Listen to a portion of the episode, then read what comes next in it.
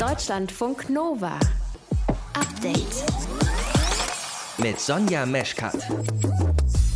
Der Aufruf heute war nochmal sehr, sehr deutlich. Eine Impfung schützt nicht nur Sie, sondern auch immer jemanden, dem Sie nahestehen, der Ihnen wichtig ist, den Sie lieben. Eine Impfung bewahrt nicht nur vor schwerer Krankheit und Schmerz, sondern auch vor den belastenden Beschränkungen unseres Alltags. Und je mehr geimpft sind, umso freier werden wir wieder sein, umso freier können wir wieder leben. Eine Impfpflicht wird es in Deutschland trotzdem nicht geben. Auch das hat Angela Merkel heute betont auf einer Pressekonferenz mit dem RKI und Jens Spahn. Frankreich, wenn wir mal dahin gucken, macht es ja anders. Gestern hat Präsident Macron angekündigt, dass sich bestimmte Berufsgruppen impfen lassen müssen.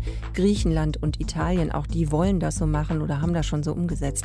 Wäre das auch ein Modell für uns hier in Deutschland? Das ist eins unserer Themen heute am 13. Juli im frischen Podcast vom Update. Und wir sprechen über ja, über Corona und eine bestimmte Bewegung. Also, dass Corona weggeht, das wünschen wir uns ja alle. Ne? Mal weiter gedacht. Wäre Corona erledigt, wäre es das dann auch mit der sogenannten Querdenkerinnenbewegung? Nee, wäre es nicht. Die wären dann immer noch da, nur mit anderen Themen. Ich denke, dass gerade so das Thema Klimawandel ähm, jetzt in den nächsten Jahren ja einfach auch immer präsenter werden wird, dass es Maßnahmen geben wird, vielleicht auch noch weitere Einschränkungen und dass das nochmal ein Thema sein wird, über das viel mobilisiert werden wird in der Zukunft. Sagt Pia Lamberti. Sie ist Sozialpsychologin, beschäftigt sich auch viel mit Verschwörungserzählungen und ihre Einschätzung hört ihr gleich bei uns. Ihr hört zu? Das ist schön. Deutschlandfunk Nova. In Frankreich hat Präsident Macron den BürgerInnen gestern schon eine richtige Ansage gemacht. Ja, es geht um die Impfpflicht. Bis Mitte September haben Angestellte in Krankenhäusern und Pflegeheimen jetzt noch Zeit, sich impfen zu lassen. Für sie ist die Corona-Schutzimpfung danach kein freiwilliges Angebot mehr, sondern ein Muss. Caro Bredendieck aus dem Nova-Team. Was heißt das denn konkret? Wird man dann gefeuert, wenn man sich als Mitarbeiter, Mitarbeiterin im Gesundheitswesen nicht impfen lässt? Im Endeffekt ja. Also der französische Gesundheitsminister sagt, ab September werde dann kontrolliert, wer im Gesundheitsbereich geimpft ist und wer nicht. Und ungeimpfte Mitarbeiterinnen sollen dann nicht mehr arbeiten dürfen und nicht mehr bezahlt werden.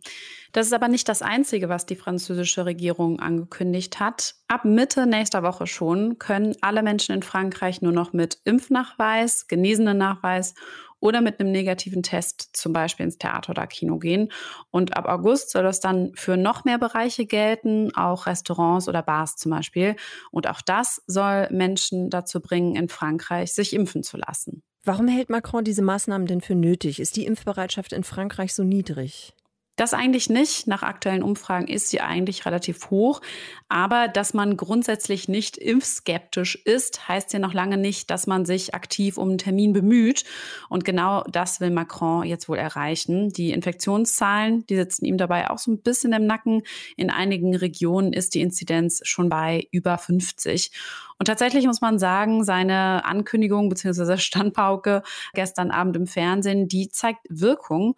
Über 900.000 Menschen haben in den Stunden danach Online-Impftermin gebucht. Ein Rekord bisher. Ja, aber eben wahrscheinlich genau das, was Macron auch erreichen wollte. Wie sieht das denn aus bei uns in Deutschland? Fast 59 Prozent haben mindestens eine Impfung. Die Inzidenz ist deutlich niedriger als in Frankreich, aber trotzdem ist gefühlt jetzt so der ganz große Run auf die Impftermine doch eher am Abflauen, oder? Zumindest gibt es aktuell zum ersten Mal mehr Impfstoff als äh, Impftermine. Also die Hausärztinnen äh, hätten noch ein bisschen mehr Dosen kriegen können aus den Lagern von Bund und Ländern, als sie tatsächlich bestellt haben jetzt. Könnte aber auch daran liegen, dass Sommerferien sind gerade und manche Leute vielleicht erst wieder danach nach einem Impftermin schauen. Auch bei uns wird das Thema Impfpflicht ja immer wieder mal diskutiert, vor allem für bestimmte Berufsgruppen. Aber ethisch ist das ja auf jeden Fall ein schwieriges Thema. Ne? Ja, Und äh, zwar nicht nur, wenn es um Corona geht. Letztes Jahr wurde in Deutschland ja das Masernschutzgesetz eingeführt. Das ist eine Impfpflicht vor allem für Kinder, Lehrerinnen und Erzieherinnen. Super umstritten, aber sie gilt jetzt erstmal, weil jahrelang versucht wurde, die Masernimpfquoten in Deutschland mit anderen Mitteln zu steigern. Aber das hat halt nicht geklappt. Und Georg Markmann, Professor für Medizinethik an der Uni München, findet, dass man Masern und Corona in diesem Punkt aber nicht vergleichen kann. Die Situation äh, bei der Covid-19-Impfung ist aus meiner Sicht eine ganz andere.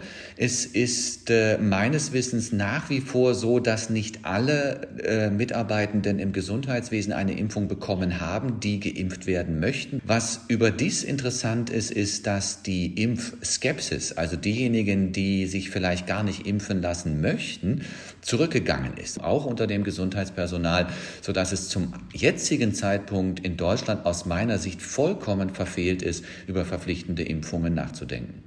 Und auch Kanzlerin Angela Merkel hat heute gesagt, äh, sie hält das, was in Frankreich jetzt passiert, nicht für den richtigen Weg. Sie will keine Impfpflicht, äh, nicht für bestimmte Berufsgruppen und auch nicht für alle, sondern sie will eben noch mehr für die Corona-Impfung werben.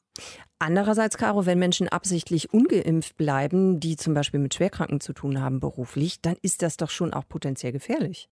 Das heißt aber trotzdem nicht, dass man sie deswegen sofort kündigen kann oder sollte, sagt Arbeitsrechtlerin Katrin Bürger. Wenn ich als Arbeitgeber dann sage, diese Personengruppe muss geimpft sein, weil sie mit besonders empfindlichen Personen zu tun hat, stellt sich ja die Frage, habe ich vielleicht eine andere Tätigkeit für die nicht geimpfte Person, die diese dann ausüben könnte, wenn ich sage, in einem bestimmten Bereich kann ich dich nur einsetzen, wenn du geimpft bist. Also vielleicht könnte eine Pflegekraft dann mehr Papierkram übernehmen oder in den Putzdienst oder in die Küche wechseln oder so.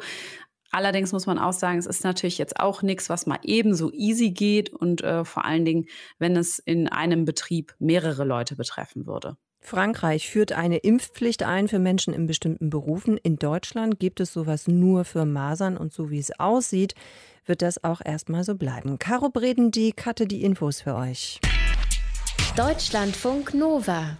Update. Eine Zahl, in der politisch eine ganze Menge drin steckt. Dabei klingt die erstmal gar nicht so groß. Es geht um rund 10 Prozent. Rund 10 Prozent höher als gedacht wird unser Stromverbrauch sein bis zum Jahr 2030. Das ergibt eine aktuelle Studie, die das Wirtschaftsministerium in Auftrag gegeben hat. Nur noch mal zur Erinnerung. Bis 2030 soll der Anteil von Strom aus erneuerbaren Energien bei 65 Prozent liegen. Wenn jetzt mehr Strom verbraucht wird insgesamt, muss auch mehr Strom aus erneuerbaren Energien kommen. Diese Zahl, wie viel Strom werden wir denn 2030 verbrauchen? Also was ist die Grundmenge, wovon es dann 65 Prozent Ökostrom sein soll? Das wird die Energiepolitik der jetzigen Bundesregierung entzaubern. So schätzt es unser Hauptstadtkorrespondent ein, Theo Gers. Und wir wollen mit euch tiefer einsteigen ins Thema, zusammen mit Claudia Kempfert. Sie leitet den Bereich Energie, Verkehr und Umwelt am Deutschen Institut für Wirtschaftsforschung und wir haben vor der Sendung zusammen gesprochen.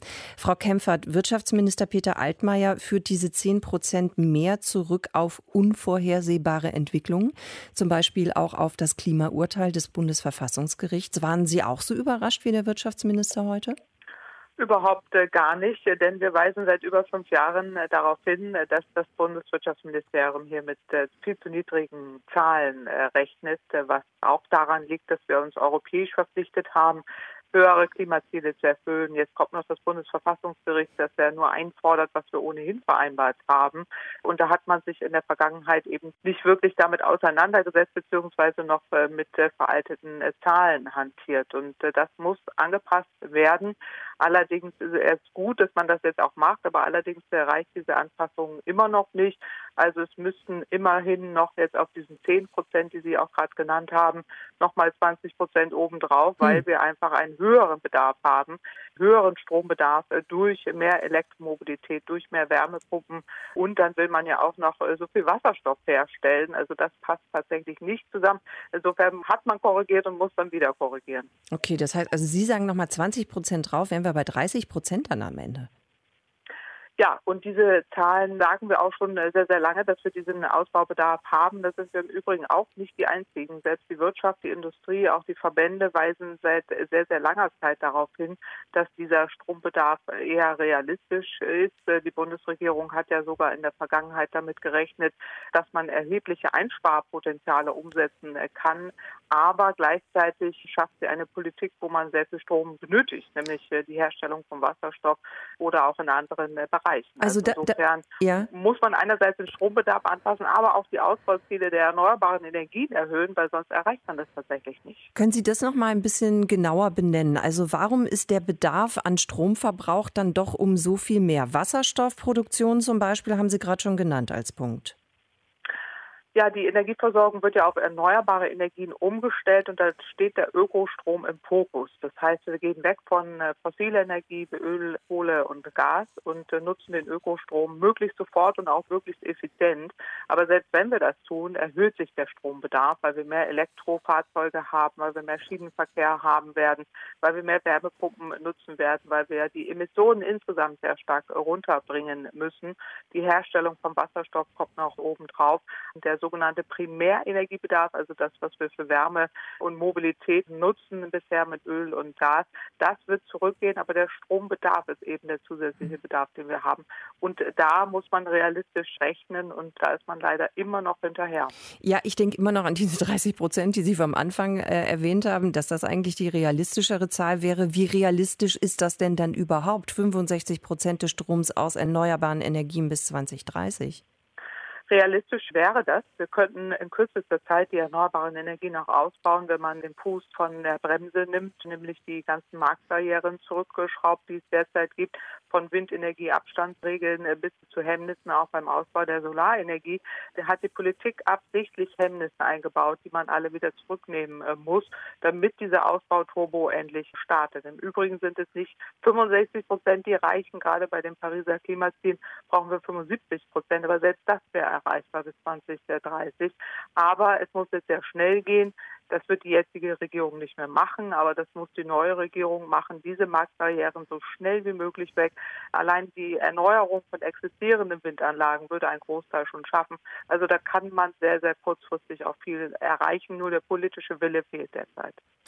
Frau Kempfert, dann danke ich Ihnen sehr für Ihre Einschätzung und fürs Erklären in Deutschlandfunk Nova im Update. Danke sehr. Danke Ihnen. Deutschlandfunk Nova.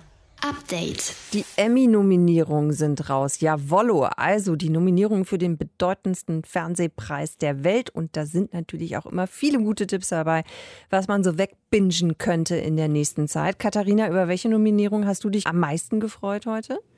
Ich bin ja ein großer Star Wars-Fan und habe mich deswegen für The Mandalorian gefreut. Die Serie auf Disney Plus, die hat nämlich 24 Nominierungen bekommen krass. und ist damit auch ein großer Favorit. Ja, krass, krass, krass. Und das ist Katharina Wilhelm, auch krass auf ihre eigene Art. Unsere Korrespondentin in Los Angeles hat die Emmy-Nominierungen für uns verfolgt. Was sind denn die wichtigsten Nominierungen heute? Es gibt ja immer ungefähr eine Million Nominierungen bei den Emmys. Geschaut wird immer vor allem auf die große Kategorie, wichtige Kategorie beste Dramaserie. Und da gehört zum Beispiel The Crown wieder zu den großen Favoriten, mhm. also die Serie über das britische Königshaus. Im Prinzip gibt es keine Emmys mehr ohne die.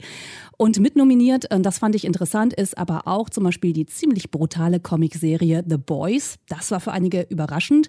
Oder auch die, ich sag mal, Tränendrüsenserie This Is Us, die ist auch mitnominiert. Bei den Schauspielern sollte man unbedingt mal erwähnen, dass Regé Jean Page aus Bridgerton nominiert wurde. Den kennen ja einige als den sexy Duke of Hastings. Ah, und der, der hat das, äh, viele. Mhm. Mh, ja, der ist nominiert, spielt ja nur in der ersten Staffel von Bridgerton mit. Deswegen glaube ich, dass er der ganz gute Chancen hat. Und bei den Schauspielerinnen sollte man unbedingt erwähnen, Elizabeth Moss ist nominiert für die, wie ich sehr persönlich finde, grandiose Darstellung in Handmaid's Tale. Gab es Überraschungen auch oder irgendwie Geheimtipps, die es dann geschafft haben? War da irgendwas, wo du gedacht hast, hey, guck mal, hätte ich gar nicht gedacht? Ja, zum Beispiel die Serie Lovecraft Country. Die läuft in Deutschland, ich glaube, auf Sky und wurde mehrfach dieses Mal nominiert. Und das ist eine wirklich absolut irre Serie. Ich sag mal, Science Fiction gepaart mit Magiern, Monstern und Rassismus der 50er Jahre in den USA. Es ist ein wilder Ritt. Jede Folge ist wirklich komplett anders, lässt einen auch mal verwirrt zurück. Aber ich finde eine der innovativsten Serien wirklich aus dem letzten Jahr und deswegen auch ehrlicherweise mein Binge-Tipp äh, an die Hörer und Hörerinnen. Vielen Dank. Merken wir uns, schreiben wir uns auf den Zettel. Katharina, jetzt können wir natürlich auch äh, diesmal nicht drum herum kommen, äh, zu gucken, wie wird es denn bei den Emmys in diesem Jahr vergeben? Verliehen werden sie im September. Kann man schon planen? Wird schon geplant? Also mit Publikum oder dann doch per Videoschalte? Ja, das ist echt die Frage. Ich glaube aber, die Inzidenzen sind derzeit relativ niedrig in Los Angeles, wo die ja eigentlich vergeben werden sollen. Ähm, wir haben es im letzten Jahr schon gesehen, da gab es so eine Mixtur. Also einige Leute wurden zugeschaltet, es gab ein paar Leute auf der Bühne. Ich glaube, wir werden dieses Mal mehr Leute auf der Bühne sehen, aber ein eingeschränktes, kleineres Publikum. Das ist jetzt mal so meine beste Prognose.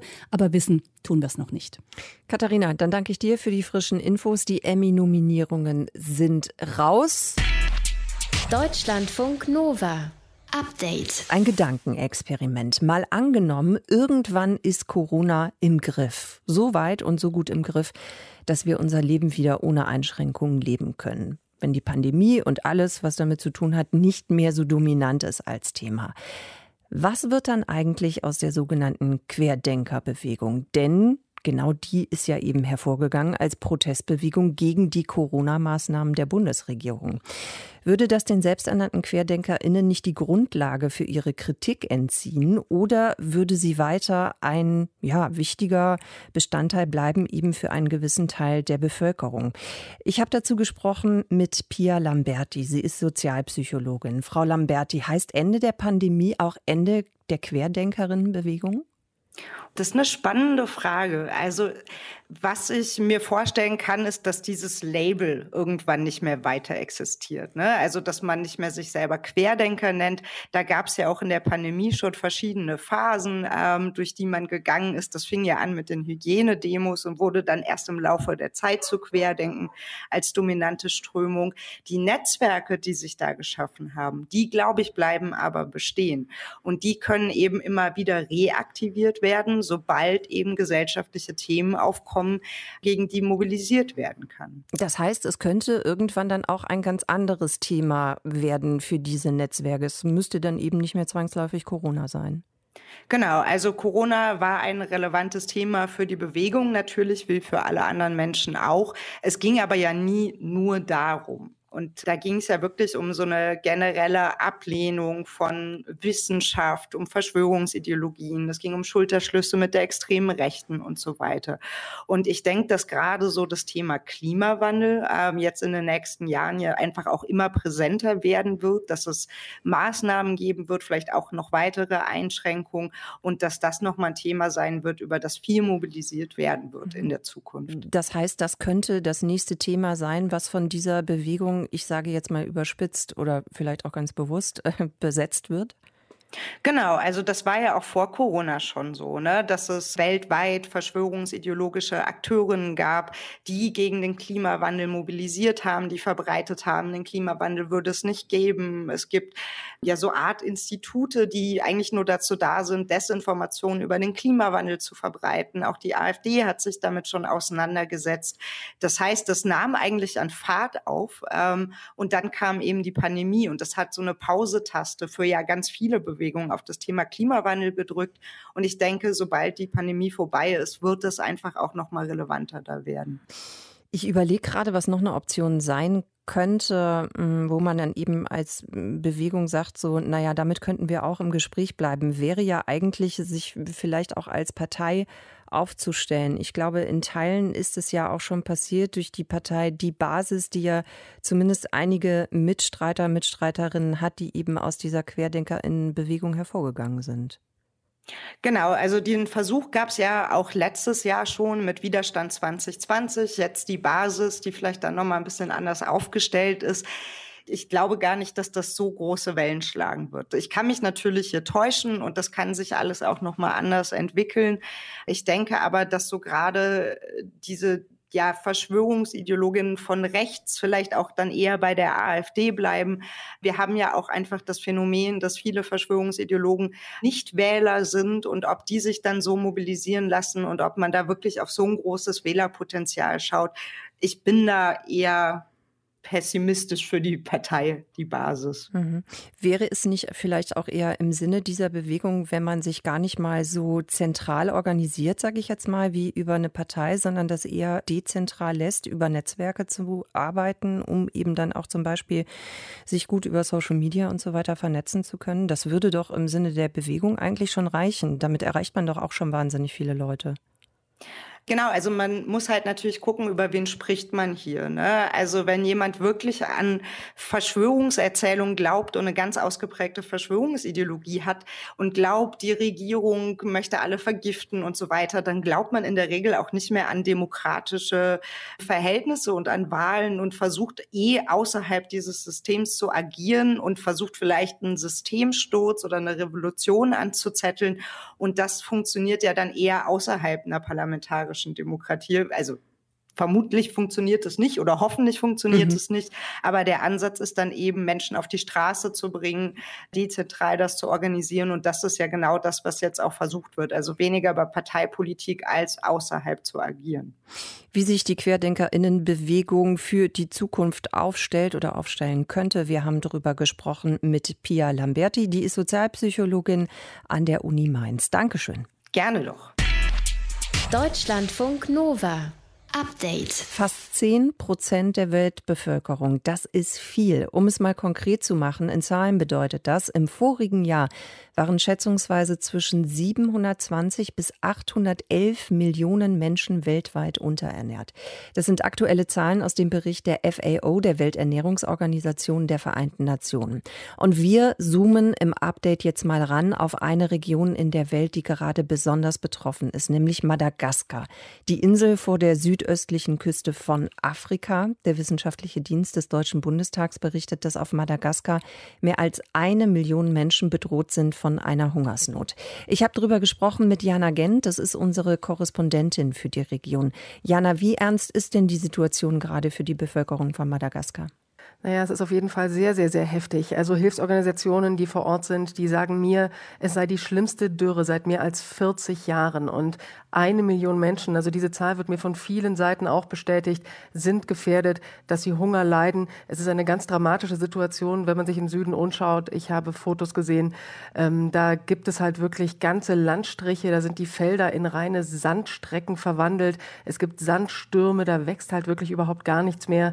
Die Ernten in diesem Jahr, die kann man so gut wie vergessen. Also was die Leute gesät haben, da wird man, wenn man Glück hat, ein bisschen was ernten können. Aber das wäre dann eben nur ein Bruchteil dessen, was eigentlich vorgesehen war. Es ist wirklich eine ganz dramatische Situation da im Süden der Insel, die sich eigentlich auch schon lange, lange angedeutet hat. Ja, du sagst, es hat sich lange angedeutet. Was sind denn die Gründe dafür? Also warum ist ausgerechnet diese Region jetzt so betroffen?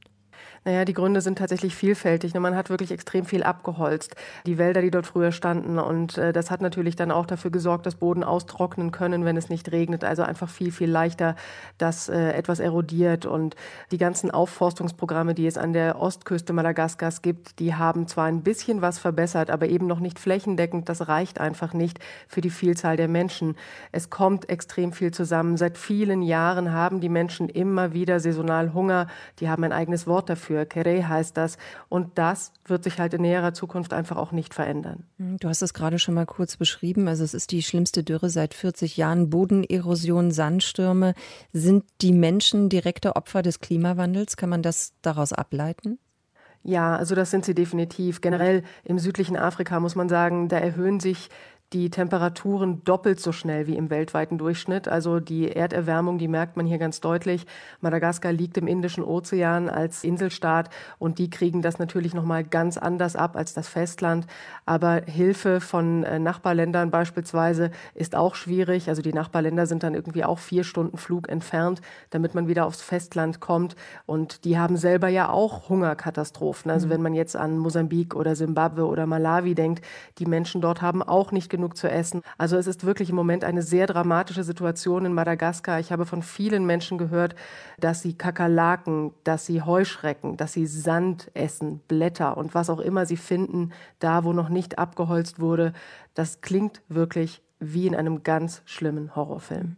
Gibt es denn im Moment Hilfsangebote dann? Also wenn du sagst, das ist im Rest von den Nachbarländern in Afrika, die eben angrenzen an Madagaskar, schon schwierig, gibt es trotzdem Hilfe? Hilfe gibt es, aber die ist tatsächlich internationaler Natur. Also die Regierung selber, wenn ich das vorsichtig sagen darf, die trifft mitunter fragwürdige Entscheidungen. Die hat noch nicht genug investiert, um der Region zu helfen. Und aus den Südregionen, also das sind so Regionen Androy, Ambovombe oder Amboasari, das sind so klassische äh, Regionen im Süden Madagaskars. Da gibt es schon eine richtige Flüchtlingsbewegung, eine Klimaflüchtlingsbewegung gen Norden, dass die Leute versuchen, dorthin zu kommen, wo eben noch etwas wächst und wo es mehr Essen gibt als bei ihnen.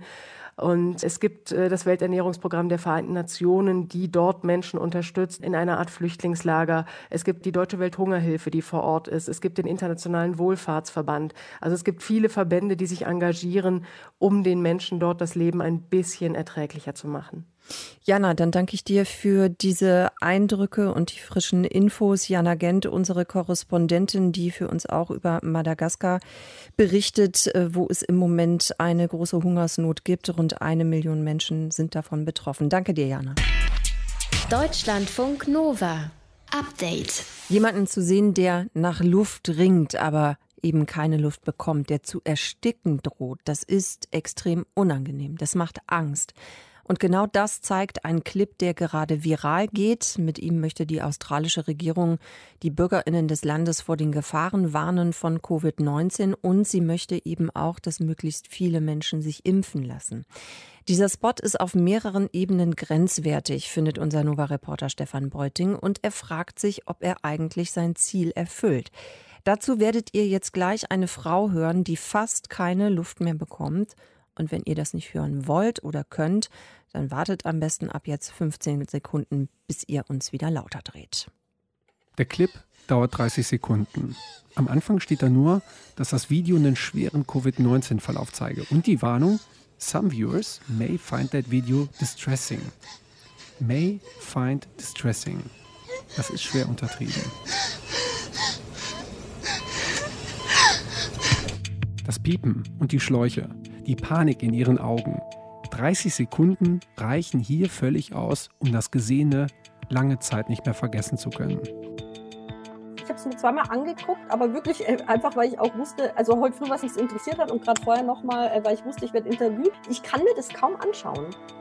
Ich finde es wirklich Wahnsinn. Also bei mir löst das unfassbar viel Angst aus. Ich, also ich kann, das beklemmt mich total. Ich kann es kaum gucken.